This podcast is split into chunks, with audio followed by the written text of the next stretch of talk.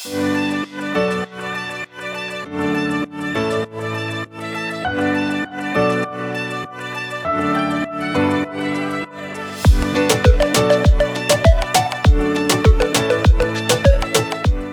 und herzlich willkommen zu deinem Podcast Futter fürs Gehirn. Ich freue mich wahnsinnig, dass du heute mit dabei bist. Mein Name ist Lisa Könings. Ich bin Ernährungsberaterin und Fitnesscoach. In diesem Podcast erfährst du, wieso Ernährung so individuell ist wie du selbst. Du wirst verstehen, warum der Ansatz One Fits All einfach nicht funktioniert, um gesund, leistungsfähig und vor allem zufrieden mit dir selbst zu sein. Klingt das spannend für dich? Na dann lass uns in die heutige Folge einsteigen. Hallo und herzlich willkommen zu einer neuen Folge bei deinem Podcast Futter fürs Gehirn. Schön, dass du eingeschaltet hast. Auch heute habe ich wieder ein Interview-Gast für dich organisiert. Und zwar habe ich heute bei mir im Interview Henning Pless.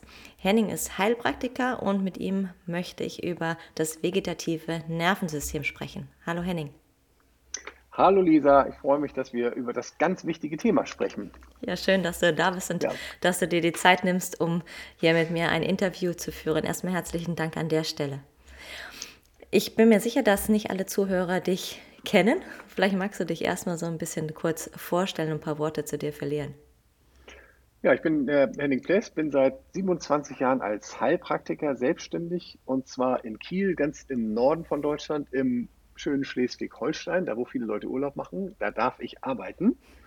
Und ähm, weshalb reden wir beide heute über das autonome Nervensystem? Weil das ist einer meiner Schwerpunkte in der Diagnostik und in der Behandlung. Weil, da werden wir jetzt ja gleich ähm, einen Moment drüber sprechen, dieses System einfach elementar wichtig ist. Man kann das auch als unseren inneren Heiler oder unseren inneren Arzt bezeichnen. Ja, das hat er sehr schön und, gesagt schon mal als Stichwort, ja. Mhm. Und das ist äh, mal, es ist sozusagen mein, mein Steckenpferd, da ich, da ich das erste Testgerät, was ich ähm, mir jemals gekauft habe, ist ein Messgerät für dieses autonome Nervensystem. Und daher habe ich da so ein Vierteljahrhundert Überblick sozusagen, wie das läuft. Ja. Also ein wirklicher Experte in dem Bereich und deswegen habe ich dich auch eingeladen.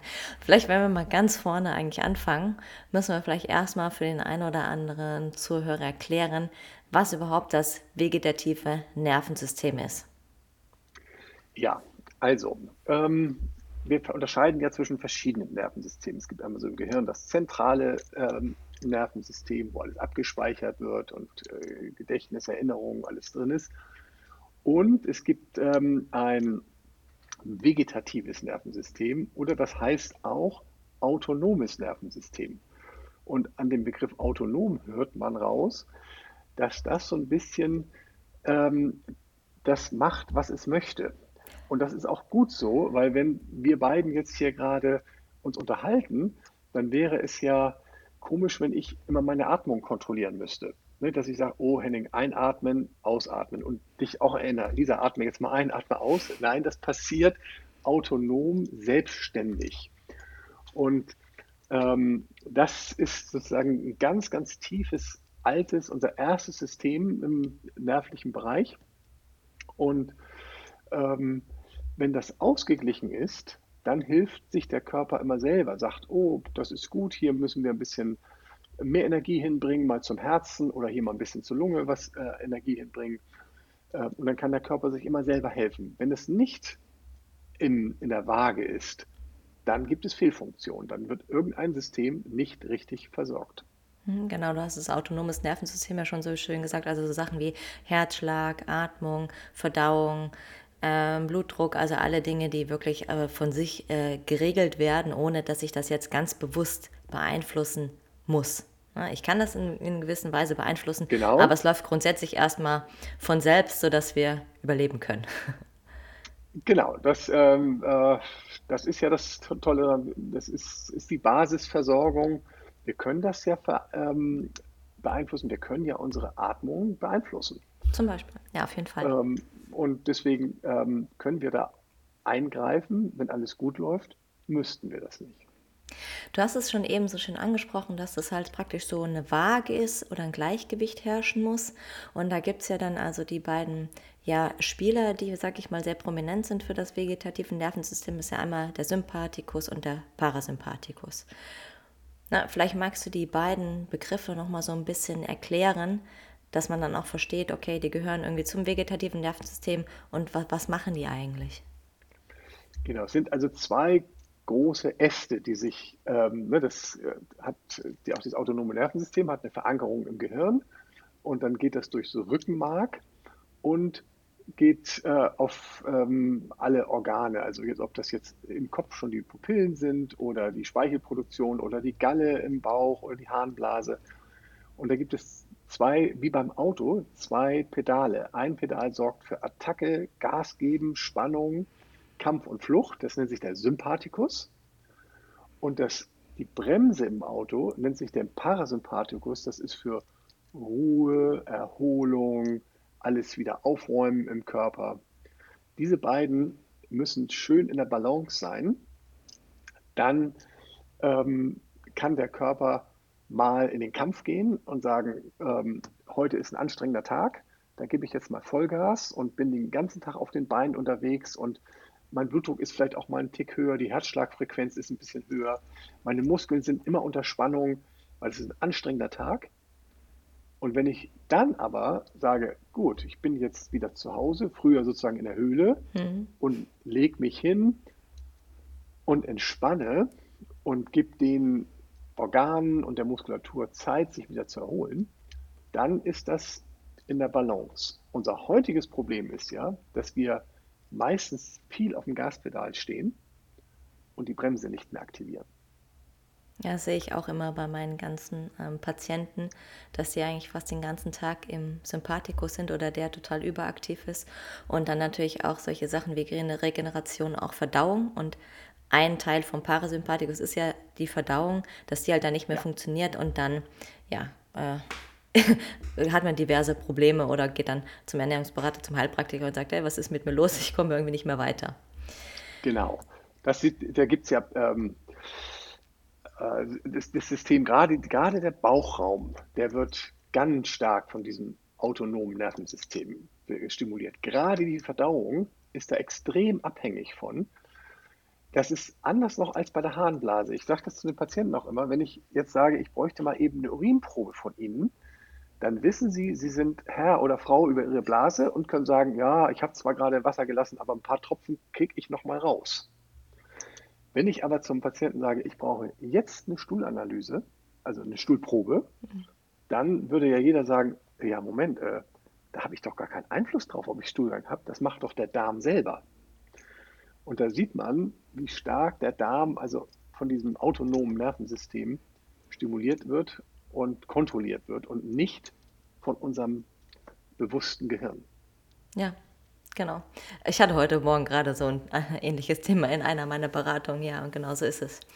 So, jetzt ja. wir, haben wir ja schon festgestellt, oder wir stellen fest, und vielleicht auch der ein oder andere Zuhörer, wenn er so seinen Tag mal selbst beobachtet, ob er jetzt eher so angespannt ist und einen vollen Tag getaktet hat und auch die meiste Zeit gestresst ist, oder ein ja, Stresssymptome hat oder so.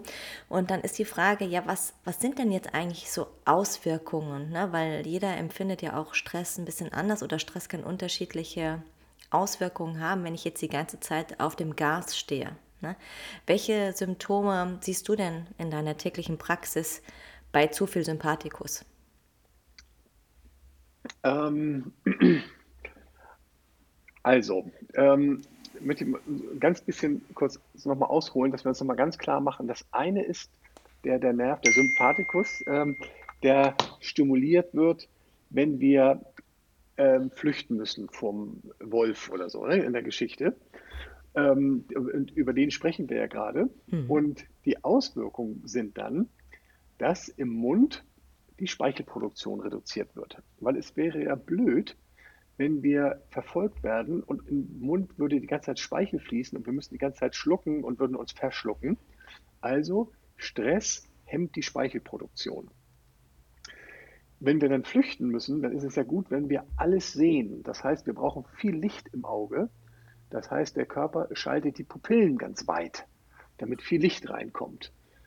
Dann ist, macht der ähm, Sympathikus den Herzschlag etwas schneller. Also wer dauernd unter Stress steht, der hat plötzlich eine erhöhte Herzfrequenz und damit ähm, kommt ein Patient in die Praxis und sagt, Mensch, mein Puls, der rast immer so ein bisschen. Ich bin, bin immer so ein bisschen schwitzig, selbst wenn ich auf dem Sofa sitze und dann meinen Puls fühle, dann macht das Dong, Dong, Dong, ähm, obwohl ich das ja eigentlich gar nicht müsste. Ähm, dann kann es ähm, ähm sein, dass jemand sagt, hm, ich, äh, egal was ich esse, der Stuhlgang ist immer schmierig, weil wenn der Sympathikus unter Stress steht, dann entspannt sich die Galle nicht. Und die Galle brauchen wir aber für die, für die Verdauung.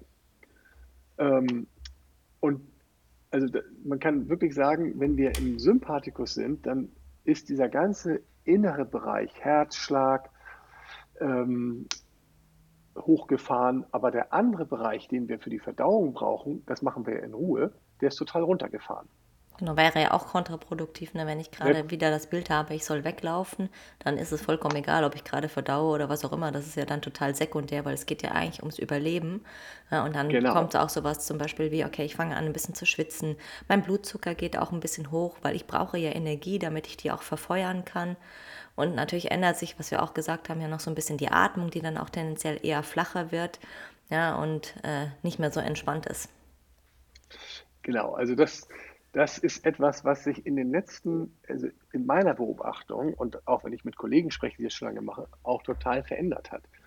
Also wenn ähm, ich vor 25 Jahren diese Messung noch gemacht habe, dann konnte ich bei vielen noch die in der, in der Messung, also es läuft über die ähm, Herzfrequenzvariabilität, also man nimmt da, alle Läufer kennen das, über so einen Brustgurt nimmt man die Daten ab und kann dann sehen, wie verhält sich der Herzschlag. Und dabei kann man den Patienten liegen lassen, äh, hinstellen, hinsetzen und dann sehen, kann er sich an die neue Situation anpassen.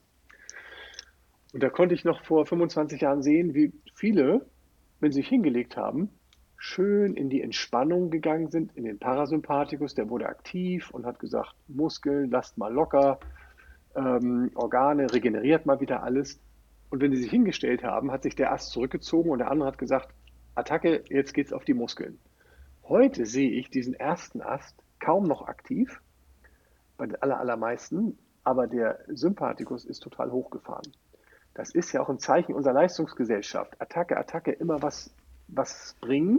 Das geht ja schon heute im äh, Schulalter spätestens los. Ich wollte gerade sagen, wahrscheinlich noch früher, ne? Kindergarten. Was kannst du, was kannst du nicht? Was, welches Kind ist das Beste? Oder was auch immer. Das, äh, erst, und das, dass die nach der Schule werden sie ins Auto gesetzt und kommen nicht nach Hause, sondern fahren zum Musikunterricht, zum Sportunterricht, zum Ergotherapeuten und sonst wo. Ähm, und irgendwann spät nachmittags kommt das Kind dann nach Hause, nachdem es morgens um 6.30 Uhr aufgestanden ist und immer Leistung bringen musste. Und das zweite große Thema ist für mich wirklich die digitale moderne Welt. Besonders das Handy. Guck mal in so einen Schulbus rein. Da wird nicht gelacht und entspannt und geredet. Da sitzen 50 Kinder und die gucken alle morgens auf ihr Handy. Und nachmittags, wenn sie die Hausaufgaben machen, dann haben sie auch ihr Handy da liegen, kriegen 1000 WhatsApp-Nachrichten nebenbei und wenn Sie irgendeine Frage beantwortet wissen müssen, also jetzt irgendwie in, in Geografie oder sowas, dann bin ich früher an den Brockhaus meiner Eltern gegangen, habe geguckt, ähm, was steht da drin, habe das nicht gefunden, dann habe ich mich aufs Fahrrad gesetzt und bin entspannt in die Bücherei gefunden, gefahren, habe dann ähm, dadurch schon mal einen Ausgleich gehabt, dass ich nicht mehr angespannt am Schreibtisch sitze, sondern meine Muskeln mal locker bewege. Und dann habe ich die Daten irgendwann gefunden Heute sitzt doch der Schüler da, tippt das in sein Handy ein und nach 1,1 Sekunden hat er alle Daten parat. Das heißt, er spart diese Zeit dahin zu, hinzufahren in die Bücherei. Aber was macht er mit der gewonnenen Zeit? Da sagt er sich ja nicht, ich lege mich entspannt draußen ins Gras und gucke einfach nur mal die Wolken an, wie sie dahin ziehen. Nee, er macht ja irgendwelche Kriegsspiele auf seinem Handy dann und ist wieder, ist wieder in der Attacke. Das heißt, er ist ständig ständig im Sympathikus, genau das, was du beschrieben hast, drin und kommt nicht mehr zur Ruhe. Ja, weil auch natürlich nutze ich die freie Zeit nicht für Bewegung oder fahre die dann so einfach mal, mal drehe eine Runde. Einfach nur des Bewegungswillens. Das macht ja heute ja. fast keiner mehr. Sehe ich auch immer wieder. Eine Homeoffice, ja, ich, mir fehlt der Weg zur Arbeit, den bin ich früher gegangen oder mit dem Fahrrad ja. gefahren und jetzt mache ich das halt nicht mehr. Aber es kommt keiner auf die Idee, ich meine, die Zeit, die du da nicht oder die du da jetzt frei für hast, trotzdem, bevor du dich an deinen Homeoffice-Rechner setzt, nochmal einen kleinen Spaziergang rauszumachen oder eine Runde mit dem Fahrrad zu machen. Das ist den meisten Menschen völlig fern und sagen, nee, wieso sollte ich das denn jetzt machen? Ich habe ja gar keinen Grund dazu. Ja, der Grund ja, ist ja eigentlich zum Beispiel die Bewegung und einen Ausgleich zu schaffen, um nicht die ganze Zeit vor ja, der digitalen das, Welt zu sitzen. Da sind wir Opfer der Evolution und haben immer noch die Software 1.0 aufgeladen und noch mhm. nicht 2.0, weil es war ja früher Zehntausende von Jahren war es ja sinnvoll, seine Ressourcen zu schonen. Weil man musste ja immer wieder hart raus in den Kampf, musste Lebensmittel ranholen, musste Schutzhütten bauen. Also das heißt, man hat immer Energie verbraucht und neue Energie zu bekommen, war ja auch wieder mit Energieverbrauch ähm, verbunden. Das ist ja nicht so, dass man dann in den Supermarkt fahren konnte bis in die erste Reihe. Und, und dann hat man ähm, früher das, das Wild, was man gejagt hat, hat man mit viel Anstrengung und Muskelarbeit nach Hause geschleppt und gezogen. Heute liegt das ja im Einkaufswagen drin, den wir so locker vor uns hinziehen. Und deswegen haben wir früher gelernt, wenn wir diese hart errungene Energie jetzt endlich in der Höhle haben, dann möglichst auch hinlegen, nicht mehr rausgehen und noch ein bisschen äh, am, am, Ast Klimmzüge machen, sondern, sondern das ist der, war der damals der gesunde Schweinehund, der nicht für übermäßigen Energieverbrauch gesorgt hat. Und ja. der ist ja immer noch da. Und wir denken immer noch, schon deine Ressourcen ja, auf der einen Seite nicht zu viel ausgeben und auf der anderen Seite natürlich wieder, wenn ich schon was habe, dann esse ich auch alles oder behalte alles bei mir, weil ich weiß ja gar nicht, wann das nächste kommt. Ganz evolutionär gedacht. Das war ja noch der zweite Fallschritt. Ne? Nicht nur, dass ich Energie aufbringen musste, um welche zu bekommen, sondern ich wusste ja noch nicht mal, ob ich ganz sicher welche bekomme. Also auf der Seite natürlich auch wieder sparen. Äh, was ja, ist natürlich bis heutzutage vollkommen äh, un, also überhaupt nicht mehr sinnig eigentlich ist und uns da ja auch zu dem einen oder anderen Problem führt, das wir ja heutzutage in der Gesellschaft haben. Klar. Ja, deswegen das autonome Nervensystem steuert nämlich auch das. Das steuert auch ganz wichtige Teile von unserem Hormonsystem. Du hast schon gesagt, wenn so ein Stress auftaucht, dann wird der Zucker auch etwas hochgefahren. Dann wird ähm, äh, über das Cortisol, was wir dann haben, dieses Stresshormon, wird ähm, gesagt, hier äh, Körper, hol mal deine Zuckerreserven raus, weil wenn der Wolf gleich hinter mir herrennt, dann müssen die Muskeln voll mit Zucker sein und müssen sich bewegen können. Und ähm, dieses Hormonsystem steuert auch unser unterbewusstes Verlangen zum Beispiel nach Energie dass wir sagen, wenn wir irgendwo eine Tüte Haribo haben, dass wir nicht sagen, ich nehme dann mir jetzt zwei Stück raus und die anderen 48, die lasse ich da drin. Ich esse nur jeden Tag zwei. Sondern das Unterbewusste sagt, das denkt nämlich, das ist ein schöner Beerenbusch von vor 100.000 Jahren und sagt, nee, nee, du pflückst jetzt alle Beeren ab, hier alle Haribos, weil wer weiß, wann der nächste Busch kommt. Und das kennen wir ja auch alle, dieses Gefühl, dieses unterbewusste äh, Gefühl, dass wenn wir so nebenbei beim Fernsehen oder so, so eine Haribo-Tüte leeren, dass wir dann irgendwann hektisch auf diese Tüte klopfen und sagen, irgendwo, ich weiß, da muss noch ein Stück drin sein. Und wenn wir das, ah, da ist noch eins, wenn wir das dann rausgefingert haben, dann ist Ruhe. Dann sagen wir, wunderbar, ich habe den Busch total abgeerntet ähm, Arbeit erledigt, jetzt, sehr gut. Arbeit, Arbeit erledigt, genau. Das sind diese ganz alten Systeme. Deswegen heißt es ja auch autonomes Nervensystem, weil wir sollten in dem Moment nicht sagen, ich habe da jetzt kein, keine Lust dazu, sondern es war überlebenswichtig. Und dieses, das ist das, das Problem, dass wir, wir haben ein, wir haben ein tolles autonomes System, wenn wir mal nichts zu essen haben dann weiß der Körper, wie er den Stoffwechsel drosselt, wie er zur späteren äh, Zeit dann auch sagt, gut, wenn jetzt immer noch nichts kommt, dann mache ich aus Fett, mache ich Energie. Deswegen können wir auch fasten, zwei Wochen, drei Wochen, vier Wochen. Wir haben aber dieses autonome System nicht umgebaut in den Überfluss rein. Dass das System dann auch meldet, oh, ich, ich messe hier gerade im Bauch, ist total viel Energie. An den nächsten drei Discountern gehst du jetzt einfach mal vorbei. Du gehst da nicht rein, weil ich habe genug dabei. Hm. Die neue Software haben wir leider noch nicht. Ja, mal gespannt, wie lange es dauert, die zu entwickeln. Ja, das ist ja genau das, was du ähm, angesprochen hast. Und dadurch kommen ja dann die, diese ähm, Erkrankungen wie äh, dieses metabolische Syndrom, Syndrom, also Bluthochdruck, Übergewicht, Fettstoffwechselstörungen, Diabetes, all diese Erkrankungen, die wir dann behandeln. Ja. Vielleicht noch mal eine Sache, wo wir auch schon äh, das kurz angerissen haben, aber jetzt hört der eine oder andere, ja klar, ne? also ja, klar, Stress äh, ist nicht gut für mich und äh, das Gas ist vielleicht die ganze Zeit an und ich möchte oder sollte mich mehr entspannen, aber für den einen oder anderen ist vielleicht noch gar nicht so klar, was überhaupt alles ein potenzieller Stressor sein kann. Dass wir da vielleicht noch mal so ein bisschen reingehen, dass jeder für sich seinen Tag auch noch mal so ein bisschen durchgeht und denkt, oh, ja, stresst mich das jetzt vielleicht oder auch nicht und es ist nicht nur nur der ganz offensichtliche, weiß ich nicht, Streit mit äh, Kind oder Mann, wo ich dann total gestresst bin oder mein ähm, ja, Chef, der jetzt vielleicht was möchte, sondern können ja noch vielleicht auch viele kleine unterschwellige Dinge sein, die Stress auslösen. Ja, das, das ist sehr individuell, was den einen oder anderen stresst. Also wenn wir mal die, den Tagesablauf gedanklich mal durchgehen, dann ist das erste schon mal, dass wir morgens im Grunde ähm, unerholt aufwachen, weil wir abends zu spät ins Bett gegangen sind. Der Wecker so unmöglich klingelt. Ja, das, weil, weil wir einfach definitiv einfach mal zu wenig Schlaf haben. Ähm, oder die Schlafqualität nicht die richtige ist. Es gibt ja auch viele, die schlafen genügend und sagen, aber ich bin trotzdem müde, egal ob ich sechs Stunden schlafe oder neuneinhalb Stunden schlafe. Das ist dann auch schon ein Zeichen, dass der Parasympathikus, also der Ruhenerv, über Nacht nicht abschaltet. Das ist so, als wenn man das Auto in die Garage fährt. Und den Motor laufen Motor, lässt. Ja. Den lässt man einfach so ein bisschen laufen. So, und, da, und dazu gehört dann ja wieder, äh, fühle ich mich wohl in dem Bett, fühle ich mich wohl mit demjenigen oder derjenigen, die ich im Bett liege. Ähm, Gefährliche ist Frage. Ist, ist, das, ist das wirklich, ist das Licht wirklich aus?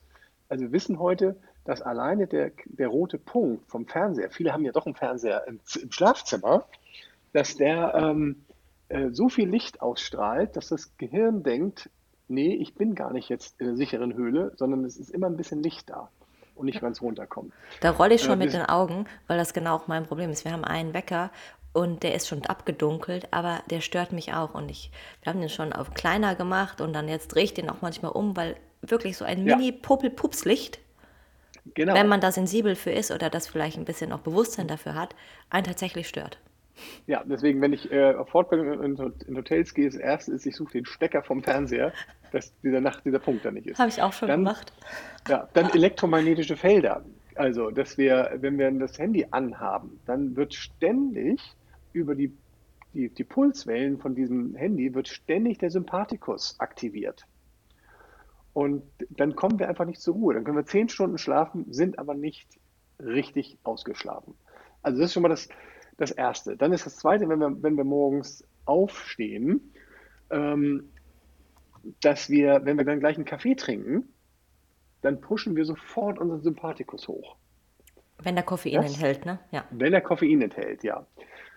Das führt ja dann dazu, dass der Körper sich erschrickt und denkt, oh, die vor der Höhle stehen schon, äh, stehen schon sechs Löwen und, äh, und Wölfe wenn ich jetzt gleich rausgehe in den Kampf, muss ich unbedingt einen leeren Darm haben.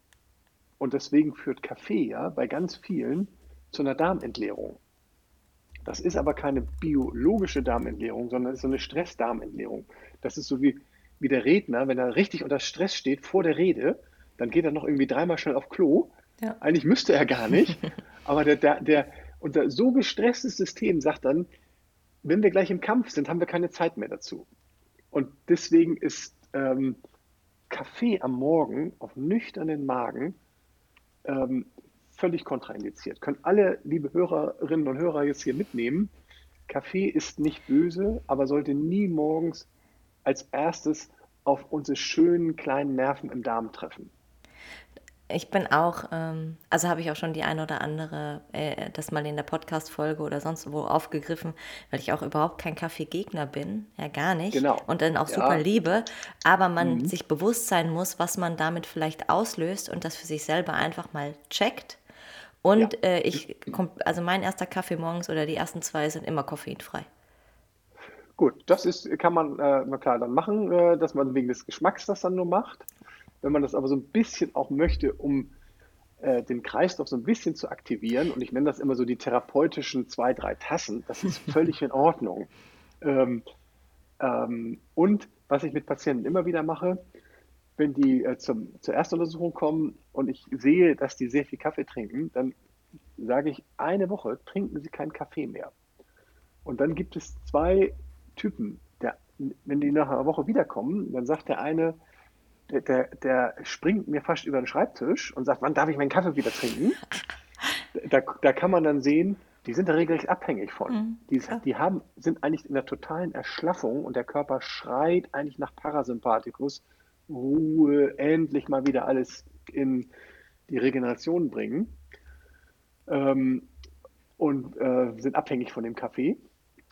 Und der zweite Typus ähm, sagt, oh, wissen Sie was, ohne den Kaffee habe ich schon, bin ich morgens nicht mehr so schwitzig, ich schlafe wieder besser. Der war noch nicht abhängig davon, der hat nur nicht gemerkt, dass ihm da eigentlich nicht gut tut. Ja, kenne ich auch solche. Ja, und es gibt noch so einen dritt, dritten Typen, Typen, der wird nicht nur, nicht nur äh, emotional aggressiv, sondern da werden auch die Gefäße zum Beispiel aggressiv. Der kriegt Kopfschmerzen, weil der Kaffee ja auch für äh, eine Gefäßmassage sozusagen sorgt. Und das ist jetzt plötzlich nicht mehr da und jetzt verkrampft das Gefäß dann. Und dann kriegt er Kopfschmerzen zum Beispiel. Das ist der typische Kaffeeentzug, ja. Ja, kenne ich alles. Kennen Sie, äh, Ich hab- kennst du alles? Ja, ich habe von heute auf morgen natürlich dann auch gesagt, also ich weiß, dass ich zu viel Kaffee trinke und äh, sag, ich bin, also es gibt ja alles oder nichts Menschen, zu denen gehöre ich. Also ab dem nächsten Morgen war dann koffeinfrei angesagt und natürlich hatte ich auch Nebenwirkungen, dann damit zu kämpfen. Ich wusste das aber vor, dass das passieren kann, aber ich hatte auch schlechte Laune und Kopfschmerzen. Klar, Ja. ne, weil ich war von sehr sensibel auf Kaffee, auf äh, immer wieder ähm, ja, mich da auch adaptiert dran und immer mehr, immer mehr. Und dann wieder zurückgegangen auf Null. Okay, erstmal in, kalten Entzug gehabt. Und dann, wenn du langsam wieder anfängst, dann reicht dir eine Tasse und du merkst, alles klar, also der kickt voll rein. reicht eigentlich Ja. wieder vollkommen. Ne? Ja. Ja, und dann, wenn wir den Tag so weitergehen, dann können wir, könnten wir jetzt also sozusagen fast minütlich durchgehen. Ähm, Nur die also groben nächste wär- Stücke. Das nächste wäre das Frühstück. Und, äh, wenn, und die, die, die Nahrung, wenn die dann in den, auf unsere, Zunge schon kommt und wenn wir die runterschlucken, dann haben wir ja im Verdauungstrakt ganz, ganz viele vegetative Nerven, die sofort abchecken, tut mir das gut oder tut mir es nicht gut. Und da ist einfach bei ganz vielen das klassische äh, Brötchenfrühstück mit einem hohen Weizenanteil, mit einem degenerierten Weizen, mit ganz viel Glutenanteil, macht sofort einen vegetativen Stress. Wenn dann viel Zucker dazu kommt, weil dann irgendwie so eine braune äh, Nusszuckercreme da drauf ist, äh, dann denkt der Körper sofort wieder, oh, ganz viel Zucker, raus ab in den Kampf. Aber der Kampf ist ja dann nicht körperlich, sondern der ist ja auf dem Bürostuhl. Und dann schütten wir automatisch durch den Zucker viel Cortisol, viel Adrenalin aus und bauen das ja gar nicht ab. Und das macht dann wieder Bluthochdruck, das macht Gefäßspannung, das macht Kopfschmerzen, das macht ähm, Schweißausbrüche. Und anstatt dass wir jetzt aufstehen und sagen, wie du vorhin so schön gesagt hast, nicht, dass man dann zur Arbeit geht, ähm, selbst wenn man im Homeoffice ist, dass man sagt, ich gehe erstmal eine Viertelstunde raus, bucht man, um nach, in die Ruhe zu kommen, bucht man teure Medi Meditationskurse, wo man sich dann auf Yogamatten legt äh, und zwanghaft in die Ruhe gebracht wird.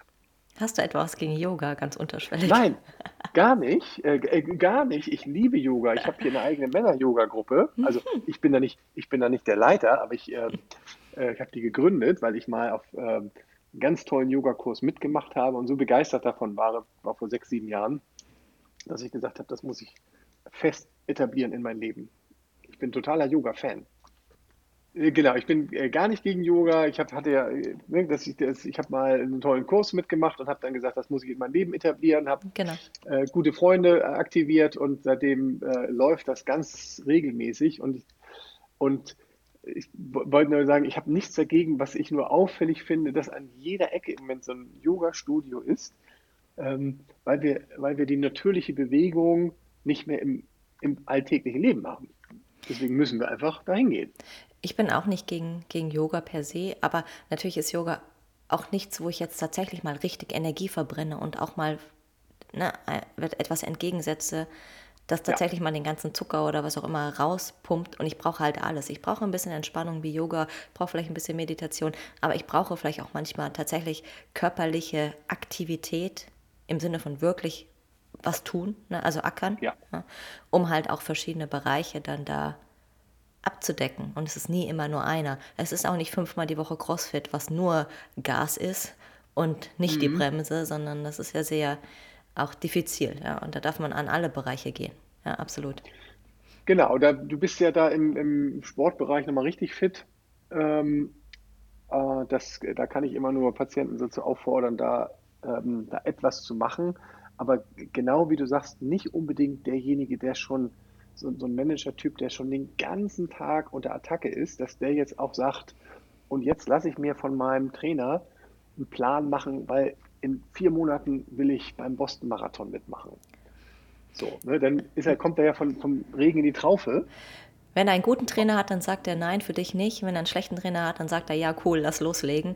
Aber das erlebe ich auch immer wieder. Ne? So, also jetzt gar nicht gegen irgendwie Alte, aber so Junge, ne, die 20 sind, sagen, ja, nur Vollgas ist das Richtige. Ne? Und ich, wenn ja. meine wenn meine äh, Kunden da rauskriechen, und das möchten ja manche tatsächlich auch, die möchten, ich möchte schwitzen, ich möchte Muskelkater, gib ihm, mhm. dann bin ich zufrieden. Ist überhaupt nicht mehr mein Ansatz, passt gerade wunderbar rein, weil ich das auch ein Thema habe, gerade in einem Kurs, den ich gebe, ah, ja. wo du mhm. da einfach tatsächlich das nochmal reflektieren darfst und sagen, ah, das ist nicht die einzige Möglichkeit und vielleicht auch für dich gerade ganz persönlich nicht die richtige, das immer so zu tun. Genau, weil wenn wir, wenn wir beim, wenn wir losgehen und joggen, dann ist, dann ist die Uhr, gegen die wir laufen, ist ja wie der Wolf, der hinter uns her ist. So mit dem Ziel, oh, ich muss jetzt noch ein bisschen schneller laufen. Deswegen ist meine erste Empfehlung auch immer, starten Sie ins Lauftraining ein, nehmen Sie keine Uhr mit, sondern gucken, dass Sie sich sozusagen auch unterhalten könnten. So, so dieses berühmte Laufen ohne zu schnaufen als ersten äh, Ansatz, dass man auch beim Laufen bei jedem Schritt stößt man ja sich ab. Das ist der Sympathikus, der das macht. Und dieses langsame Entspannen zwischendurch, bis man wieder aufkommt, ist immer auch ein sympathikus parasympathikus Training. Wenn, wenn ich noch ein bisschen eine schöne Atemübung dazu mache, kann ich auch noch ein bisschen äh, mehr fördern, ne, je nachdem. Genau. Ja, absolut. Atmung ist sowieso wir, äh, immens wichtig. Ganz viele von uns, ich schließe mich da gar nicht aus, wenn ich hier mit dem Patienten am Schreibtisch sitze, nutze ja nur 20 Prozent meines Lungenvolumens. Und wenn man jetzt mal richtig tief einatmet, merkt man erstmal, wie groß diese Lunge ist. Und deswegen, weil wir nicht mehr in Bewegung sind, wo wir ja zwangsläufig tief atmen müssen, weil ja der Muskel sagt, ich gebe mir mehr Sauerstoff, also brauche ich mehr Lungenvolumen, das brauchen wir ja am Schreibtisch nicht. Aber damit aktivieren wir auch nicht das Sympathikus-Parasympathikus-System. Deswegen Atmung, ich mache mir das immer wieder bewusst, auch zwischen den Patienten, sich hinzusetzen und mal zwölf 15 tiefe, entspannte Atemzüge zu machen. Hilft ganz viel. Ja, ist auch, also über Atmung habe ich auch schon eine Folge mal gemacht, ne? Klar. Mhm. Äh, Gerade auch so bewusste Ausatmung und so weiter, was man da alles machen kann, um da tatsächlich in, auch in eine Regeneration zu kommen. Und es ist so easy eigentlich. Also ich brauche kein Tool, ich brauche keine extra Zeit.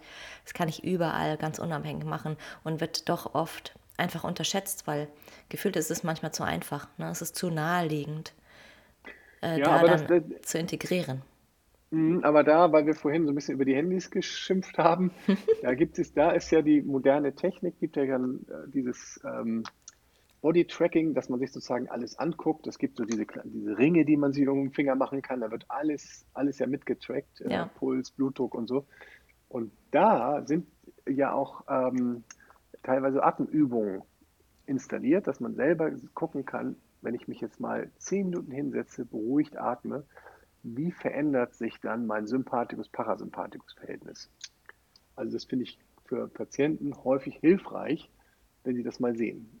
Stimmt, ja, das geht dann, ich kenne das von, äh, ja auch einer Firma, ne, da geht dann so eine Blume praktisch auf und die geht wieder zu und mit der atmest du dann ein und aus und das ist natürlich als erstes externes Signal oder erste Hilfe auf jeden Fall nochmal was, was man nutzen kann. Ne? Ist ja nicht immer alles schlecht. Aber gerade auch diese Handyverfügbarkeit, die wir hatten und es könnte immer eine Nachricht kommen, ob bewusst oder unterbewusst, du wartest ja trotzdem auf. Hat's gepinkt? War das mein Handy? Hat's geklingelt? Hat's gesummt? Wie ist das jetzt? Und, und, und das stresst ist immer. Sympathikus. Ja. Genau das, was du am Anfang gesagt hast. Wir sind immer in diesem Sympathikus.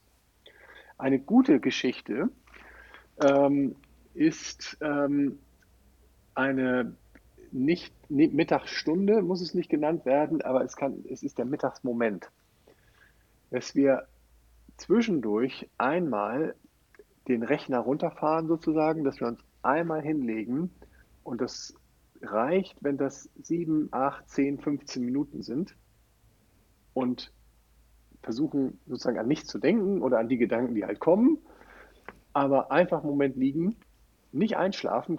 Es können einige, die können diesen, diesen kurzen Schlaf machen, was man heute so Powernapping nennt. Ich hebe meinen Finger gerade hier. Du, du, kannst das? Ja, ich, also ich, das ist auch eins meiner, meiner Wundermittel, ja. Sich mittags ja. kurz hinlegen, egal wie voll der Tag ist, einfach entweder bewusst zu atmen, dabei kurz einzuschlafen, maximal 20 Minuten, ich bin wach und zweite Tageshälfte ist äh, mega. Ja. ja, das ist ganz wichtig. Viele müssen, ähm, es, man kann das testen für sich. Die, die dann einschlafen und danach nicht wieder wach werden, sondern so matschig bleiben. Hm. Das ist der Schrei vom Parasympathikus. Gehen bitte nicht wieder raus aus der Höhle. Ich kann eigentlich noch gar nicht wieder. Das ist ein ganz sicheres Zeichen, dass der Ruhenerv, der Reparatur machen möchte, der entgiften möchte, der die Zellen wieder aufbaut, den Tank wieder voll macht, dass der völlig erschöpft ist. Und nach Hilfe schreit. Hm. Und nach wirklicher Hilfe schreit, sagt, lass, geh bitte nicht heute Nachmittag wieder äh, vom Sofa runter. Ähm, und das haben wir ganz viele. Und das kann aber auch wieder weggehen, wenn man es nämlich genau macht wie du, dass man einfach mal sagt, ich mache, ich fange an mit diesem Viertelstündchen ähm, liegen und stelle mir dann einen Wecker, falls ich einschlafe, dass ich nicht in diesen tiefen Parasympathikus reinfalle. Ja, aber da sind wir schon wunderbar eigentlich jetzt auch so bei dem einen oder anderen Tipp, den ich nutzen kann oder einfach mal zu gucken, okay, bin ich betroffen? Alles klar, wenn ich merke, ich komme gar nicht mehr hoch, dann darf ich vielleicht mal so ein bisschen Obacht ähm, geben und mal ein bisschen reinfühlen, brauche ich vielleicht mehr Entspannung oder ist mein Schlaf nicht optimal? Oder dann zu sagen, ich nutze das bewusst, nutze zum Beispiel das Tool Atmung, wie du gesagt hast, mit so einer ein bisschen einer tieferen Atmung, anstatt nur so eine flache Brustatmung, die dann einfach in den mhm. Tag zu integrieren, um halt auch so ein bisschen, äh, ja, ganz bewusst so den Parasympathikus zu aktivieren. Hast du noch so den einen oder anderen Tipp, den du deinen Patienten da immer ganz gerne mitgibst? Ja, das ist ja immer sehr patientenbezogen, ähm, wo das herkommt. Mein Schwerpunkt hier in der Praxis ist ja die, ist die Ernährung. Mhm. Und die, die, die Nahrung macht halt ganz, ganz viel ähm, Stress. Da gibt es einen ganz alten ähm, Test, der heißt Coca-Puls-Test. C-O-C-A, also nicht wie Coca-Cola, sondern äh, Coca-Puls-Test. Kenne ich, ja. Da, ja, da kann man was, äh, setzt man sich hin und sagt, ähm, ich nehme mal hier diese Spaghetti und setze mich in Ruhe hin, teste meinen Puls, der ist meinetwegen bei 60 ähm, dann esse ich mal so einen halben Teller von diesen Spaghetti auf und dann messe ich meinen Puls wieder.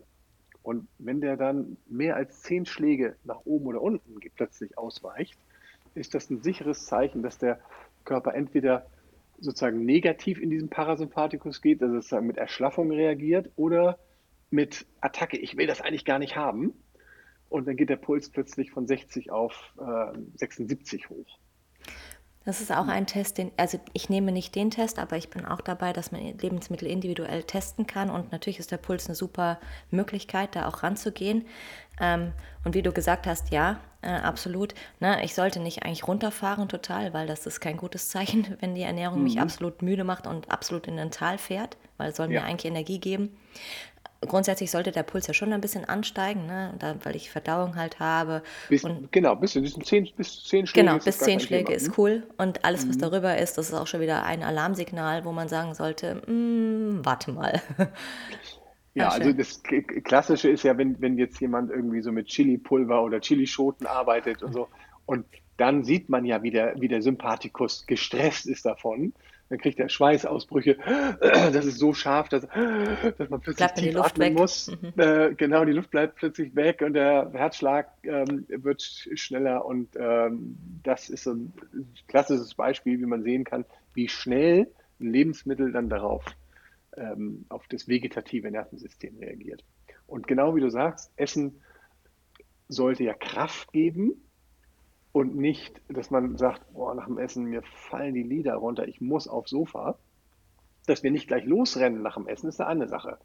Aber die Grundidee ist ja vom Essen, dass wir mehr Energie bekommen und nicht in die Erschlaffung gehen. Das wäre ja sonst so, als wenn man mit dem Auto äh, an die Tankstelle fährt und tankt und das Auto sagt dann, nee, nee, jetzt gehen wir erstmal eine Stunde auf den Rastplatz.